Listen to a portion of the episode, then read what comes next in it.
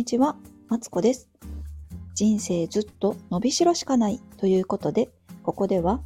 小学生のママであり、専業主婦である私が毎日をハッピーにするためのヒントをベラベラベラベラと話しています。え今日は、え河津桜の話題を話ししたいと思います。えこれを聞いてくださってる皆さん、あの、河津桜ご存知でしょうか？テレビとかを見てると最近ね、結構話題になっていたりしたんですけども、あの、桜の一種ですね。そう、早咲き桜と言って、えっ、と、本来ね、ソメイヨシノだったら、まあ、4月の入学式とかね、卒業式のあたりに咲くんですけど、この桜はね、なんとね、2月半ばぐらいから咲くね、桜になっています。それで、開花日数も長くてですね、2、3週間ぐらい楽しめるようなね、桜になっております。でですね、この河津桜が家の周りではですね、地域でお祭りしてる場所がですね、あの、何箇所かあるんですね。そう、そんな地域に、えっと、住んでおりまして、先日、子供と二人で、えっと、お友達に誘われて出かけてきました。そう、私が見に行った場所はですね、えっと、川沿いに桜がずっとね、片面咲いておりまして、でね、桜がね、結構、こう、低い位置に咲いているんで、こう、近くで匂いを嗅いだりとか、触れたりとかね、できるような場所にあるんですね。でね、子供と一緒に歩きながら、綺麗な桜だねとかさ、話してみたりとか、あとね、あのー河津桜はね、ピンクでね、こう、なんやろな、ソメイヨシノってさ、ちょっとさ、花びらがシャープじゃないですか？それよりもちょっとこう、丸い感じなんですよね。全体的にこう、ふっくら、ふっくらしたような、あの、桜なんですけども、そういう桜を眺めてみたりとか、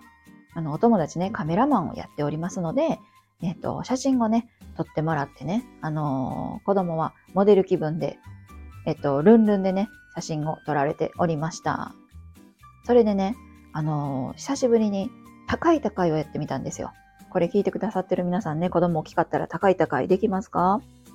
あの、我が家はね、小学校1年生の男の子なんですけど、もうね、あの、高い高いね、きつい。そう。重くてさ、上がらないんだけど、あの、頑張ってね、上げてね、半ばあの、組体操みたいになってさ、えーなんとかかんとか上げてみたんですけども、そんな感じで高い高いした思い出の写真を撮ってもらったりとか、えっ、と、してみました。ねあの、五感で感じるっていうのがね、人間とても大事で、例えば、テレビとかでさ、この河津桜だってやってるわけだけども、あの、雪深い地域に住んでる方やったら、もうこんなね、桜が咲いてるなんてね、多分さ、なんやろな。まあ見りゃわかるけど、嗅覚、触覚あたりはね、実際に行ってみないとやっぱり感じ取ることができないんですね。そうそうそう。とか、あ、テレビではね、多分あんま映んないんですけど、ミツバチがたくさんいて、あ、これで、あのーもしさ、そばに養蜂場あったら、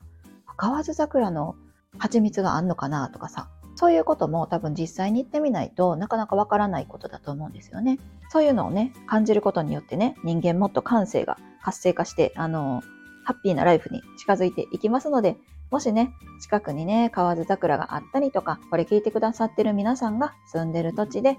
あのこの時期ならではのものがあったら、ぜひね、あの足を運んで実際に見てみるっていうのもね、えっと、いかがでしょうかという話でした。えーというわけで今日は河津桜について話してみました。サムネはですね、あの椅子がね、あのースズメの戸締まりなんとなく似てるなと思って、私全然見てないから分かれへんねんけど、雰囲気写真をね、撮ってみました。いかがでしょうか？ねこれから寒暖差とか、あのー天気もね、激しくなってくる時期ですが、ね、花粉症も大変な時期ですが、あの、外に出る機会があったら、もしよかったらね、あの、菜の花なんかもね、この時期らしいんで、あの、楽しんでみてはいかがでしょうか？えーここまで聞いてくださってありがとうございます。この配信では、毎日をハッピーにするためのヒントとして、えー今日みたいな桜の話だったり、えーいろいろな話をしておりますので、気に入っていただけたら、いいねやチャンネル登録していただけたら嬉しいです。え頑張ってね、サムネ用の写真を今回撮ってみましたので、あの、コメントでね、感想なんかいただけたら嬉しいなと思います。それでは、失礼します。